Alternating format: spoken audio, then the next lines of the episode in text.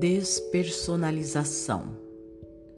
O próximo degrau descendente na escada que leva à perda da identidade pessoal é a despersonalização.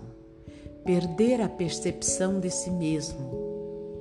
A tomografia do cérebro de Ute, capítulo 4, traz com seus vazios uma ilustração clara da despersonalização.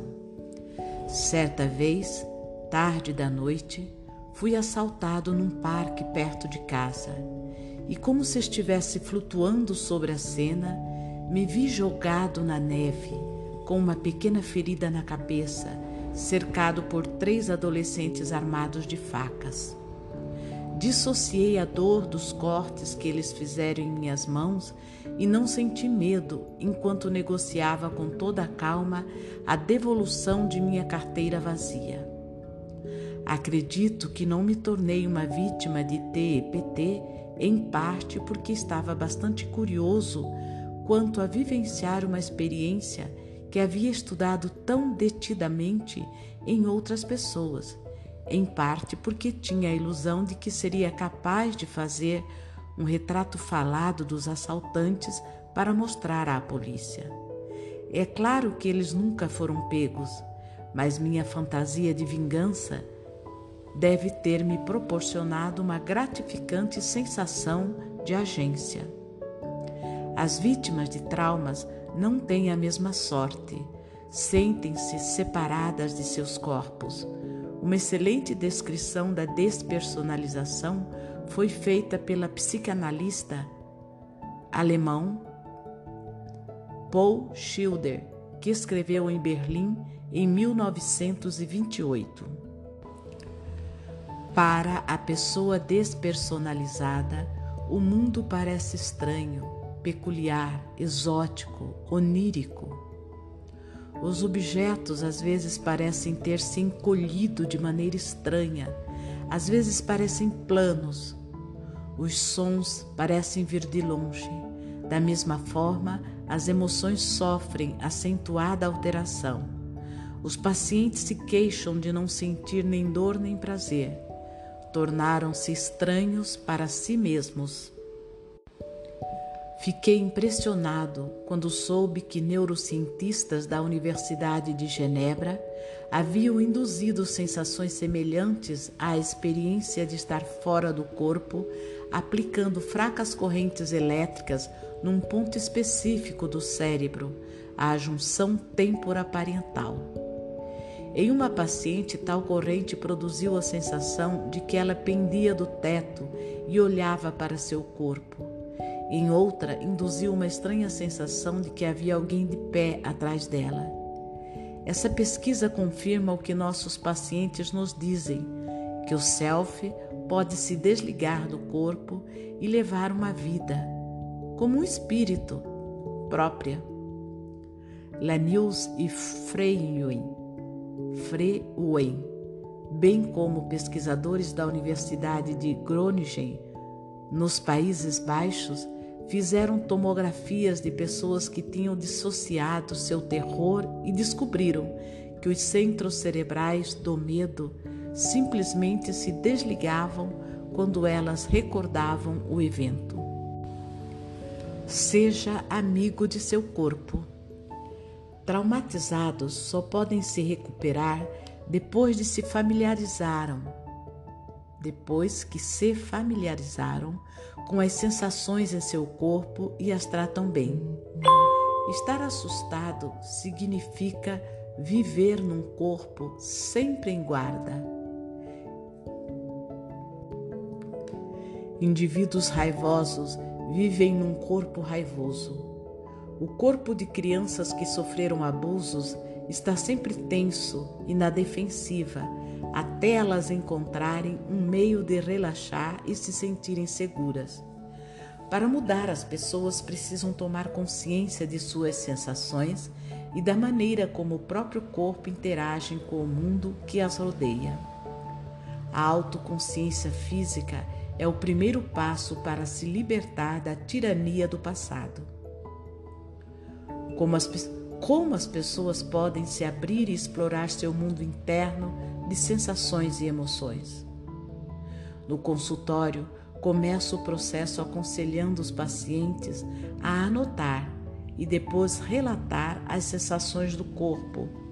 Não emoções como cólera, ansiedade ou medo, mas as sensações físicas sob as emoções: pressão, calor, tensão muscular, formigamento, um vazio e assim por diante. Peço também que identifiquem sensações associadas ao relaxamento ou ao prazer, ou que prestem atenção em mudanças físicas sutis, como um aperto no peito ou incômodo na barriga, quando falam sobre fatos negativos que, segundo eles, não os incomodavam. Dar-se conta de sensações pela primeira vez pode ser bastante aflitivo e precipitar flashbacks, flashbacks nos quais as pessoas se curvam ou mostram posturas defensivas. Essas posições do corpo são reencenações somáticas do trauma não digerido, e é muito provável que representem as posturas que elas tomaram quando ocorreu o episódio. Neste ponto, imagens e sensações físicas podem dominar os pacientes e o terapeuta deve conhecer bem os meios de deter torrentes de sensações e emoções para impedir que eles passem por um novo trauma quando revivem o passado. Muitos professores de ensino fundamental, enfermeiros e policiais se tornam muito hábeis em acalmar reações de terror, pois lidam quase todos os dias com pessoas descontroladas ou dolorosamente desorientadas. Com enorme frequência, entretanto, os médicos prescrevem remédios como Abilif, Ziprexa e Seroquel, em vez de ensinar a enfrentar essas reações físicas penosas. É claro que a medicação apenas embota as sensações e em nada contribui para resolvê-las ou, transform... ou transformá-las em aliadas. O caminho mais natural que os seres humanos buscam para se acalmar quando estão perturbados é procurar amparo em outra pessoa. No entanto, isso leva pacientes que foram brutalizados ou sexualmente abusados a enfrentarem um dilema ao mesmo tempo que anseiam desesperadamente o apoio humano, aterrorizam-se com a perspectiva de contato físico. A mente precisa ser reeducada para perceber sensações físicas, enquanto o corpo tem de ser ajudado a tolerar e apreciar o aconchego do contato. Pessoas que carecem de percepção emocional podem, com a prática, relacionar suas sensações físicas a eventos psicológicos. Pouco a pouco conseguem religar-se a si mesmas. Ligar-se a si mesmo e aos outros. Encerro o capítulo com um estudo final que demonstra o custo da perda do corpo. Depois que Ruth Lanius e seu grupo escanearam o cérebro em ponto morto, concentraram-se em outra questão da vida cotidiana. O que ocorre com vítimas crônicas de trauma quando fazem contato visual? Muitos de meus pacientes são capazes de fazer contato visual. Muitos de meus pacientes são incapazes de fazer contato visual. Percebo de imediato a gravidade de seus problemas pela dificuldade que demonstram para olhar em meus olhos. No fim das contas, eles têm nojo e não suportam que eu vejo como são horríveis. Não suportam que eu veja como são horríveis. Nunca tinha me ocorrido que esses sentimentos de vergonha se traduziriam em ativações anormais do cérebro. Ruth Lanius mais uma vez mostrou que a mente e o cérebro são indistinguíveis. O que acontece em um fica registrado no outro. Lanius comprou um dispendioso instrumento com o qual apresenta um personagem vídeo a uma pessoa que se submete a uma tomografia. Nesse caso, o personagem lembrava um amável Richard Gere. O personagem pode aproximar de frente, olhando direto para a pessoa, ou num ângulo de 45 graus, olhando de lado.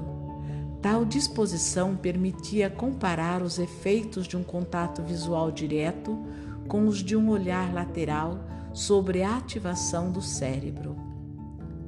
A diferença mais acentuada entre sujeitos, entre aspas, normais de um grupo de controle e indivíduos com trauma crônico estava na ativação do córtex pré-frontal, em resposta a um olhar direto.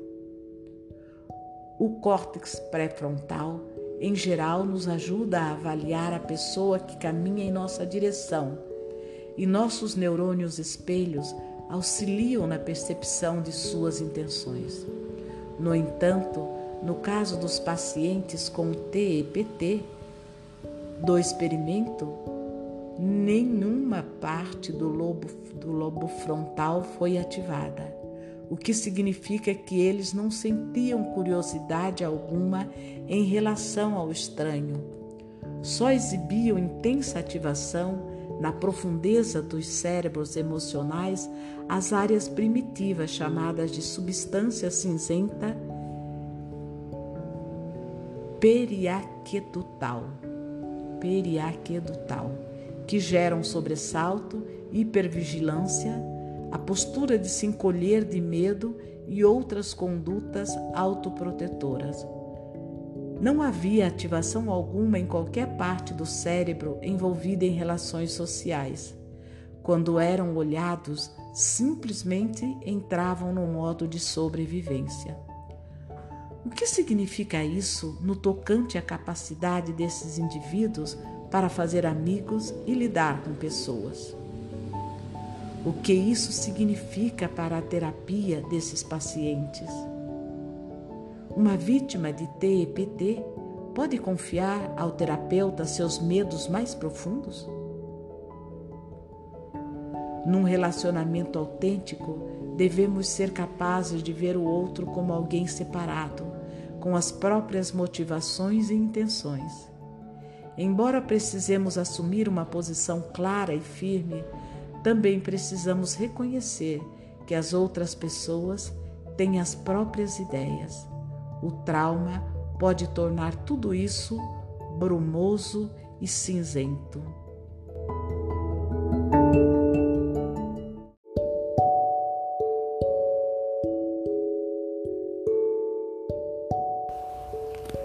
Parte 3 A mente infantil Capítulo 7 Entrar na mesma onda, apego e sintonia.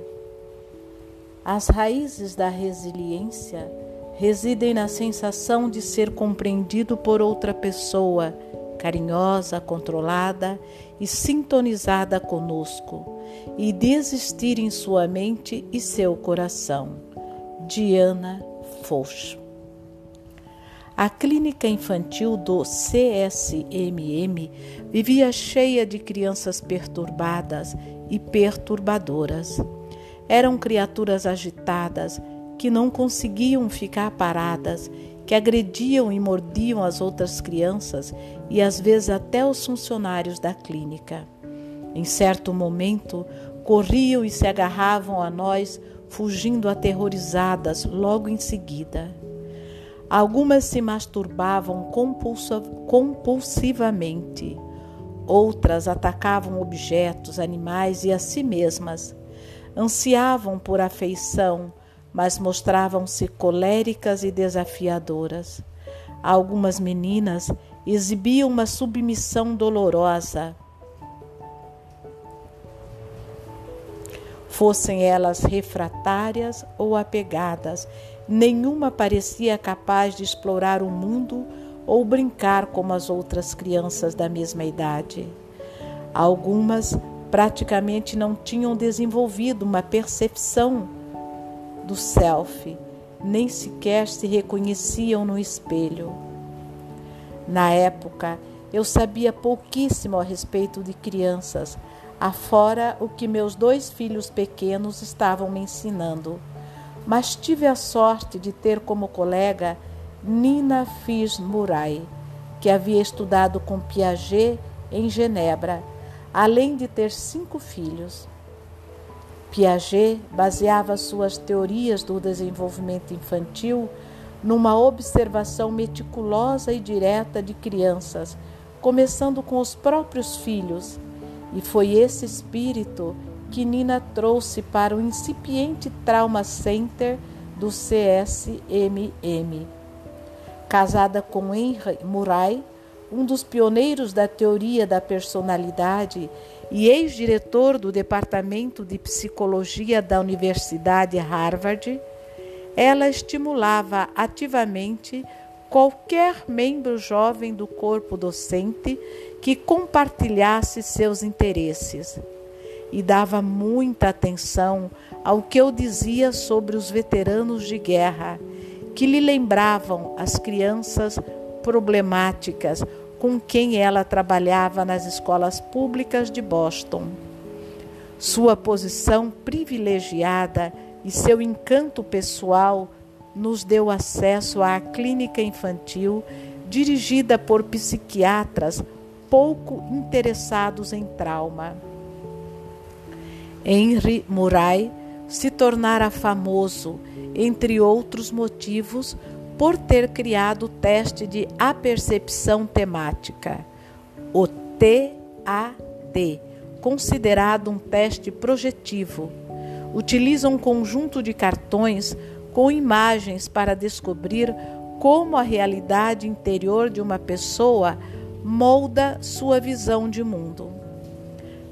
A diferença dos cartões de Rorschach que usávamos com os veteranos, os cartões do TAT mostram cenas realistas, porém ambíguas e um tanto inquietantes. Um homem e uma mulher melancólicos que evitam olhar um para o outro. Um menino observando um violino quebrado. Pede-se aos pacientes que contem uma história sobre o que está acontecendo na imagem o que aconteceu antes e o que acontecerá depois. Em geral, suas interpretações logo revelam os temas que os preocupam. Nina e eu decidimos criar um conjunto de cartões destinados especificamente a crianças com base em imagens que recortamos de revistas deixadas na sala de espera da clínica. Nosso primeiro estudo comparou 12 crianças de 6 a 11 anos da clínica infantil com as de uma escola das redondezas, bastante equivalentes em idade, etnia, inteligência e ambiente familiar. O que distinguia nossos pacientes era o abuso de que tinham sido vítimas no seio familiar. Entre eles, Havia um menino que sofrera contusões graves em decorrência das repetidas surras que levava da mãe. Uma menina cujo pai a molestara aos quatro anos de idade. Dois garotos que haviam sido amarrados a uma cadeira e chicoteados várias vezes. E uma menina que aos cinco anos vira a mãe prostituta ser estuprada, esquartejada, queimada e metida no porta-malas de um carro. Suspeitava-se que o cafetão da mãe tivesse abusado da menina.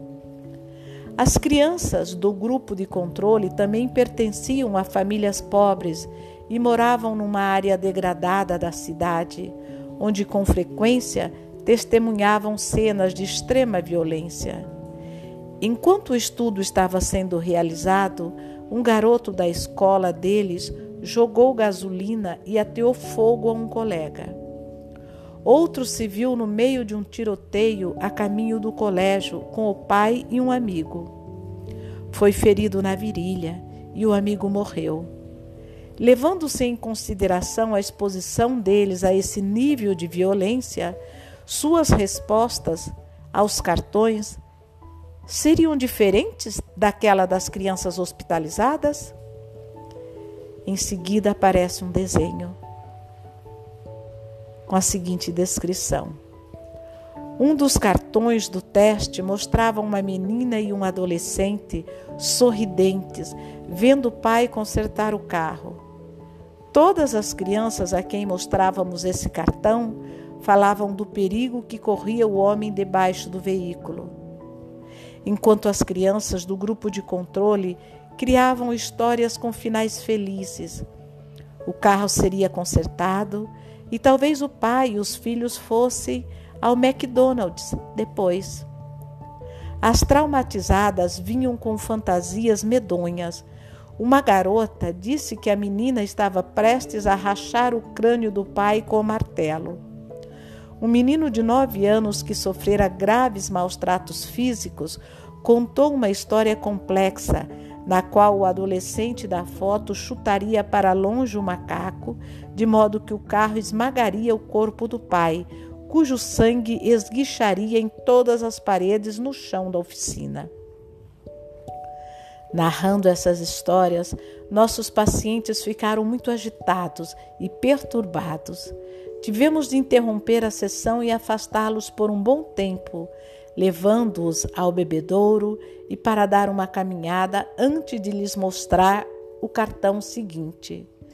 Não era de admirar que quase todos tivessem diagnóstico de transtorno de déficit de atenção com hiperatividade, TDAH, e que a maioria fosse medicada com Ritalin, no Brasil, Ritalina, embora o remédio não parecesse atenuar suas reações à situação.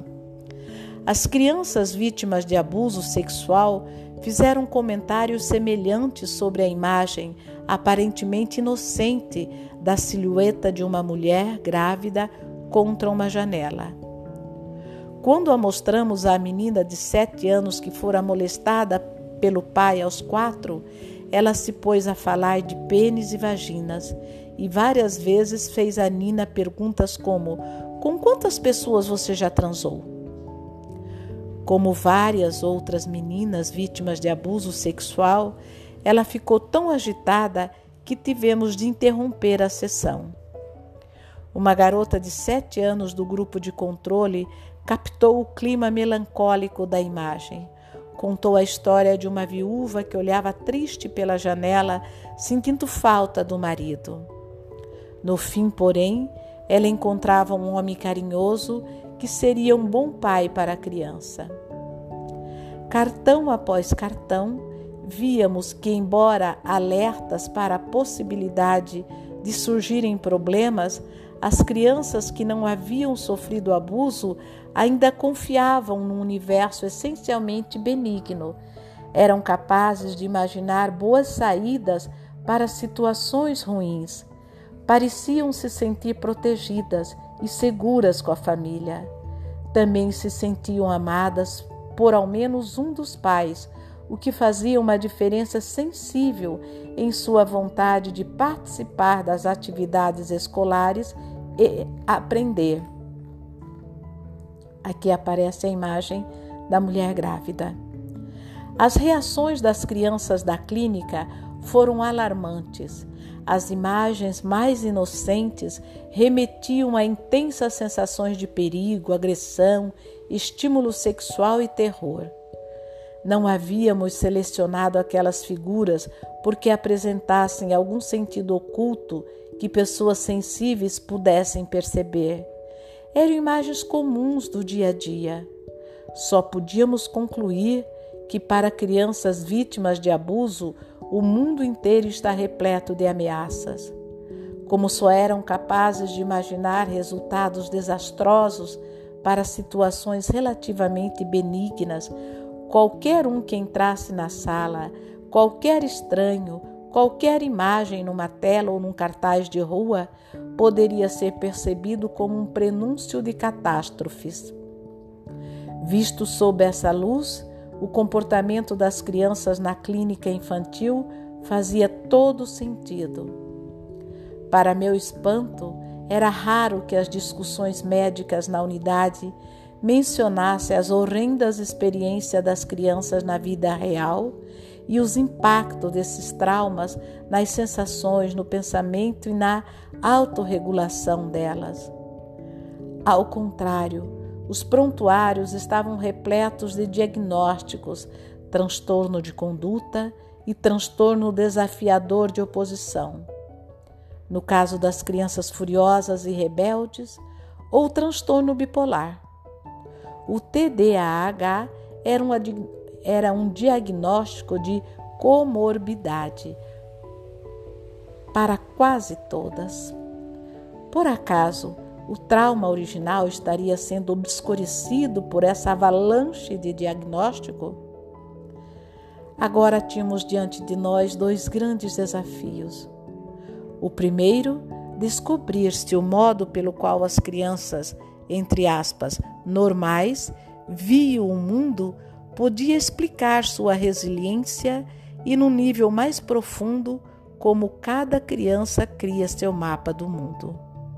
O segundo, também fundamental, seria possível ajudar a mente e o espírito de crianças brutalizadas a redesenhar seus mapas internos e incorporar a eles um sentimento de confiança no futuro?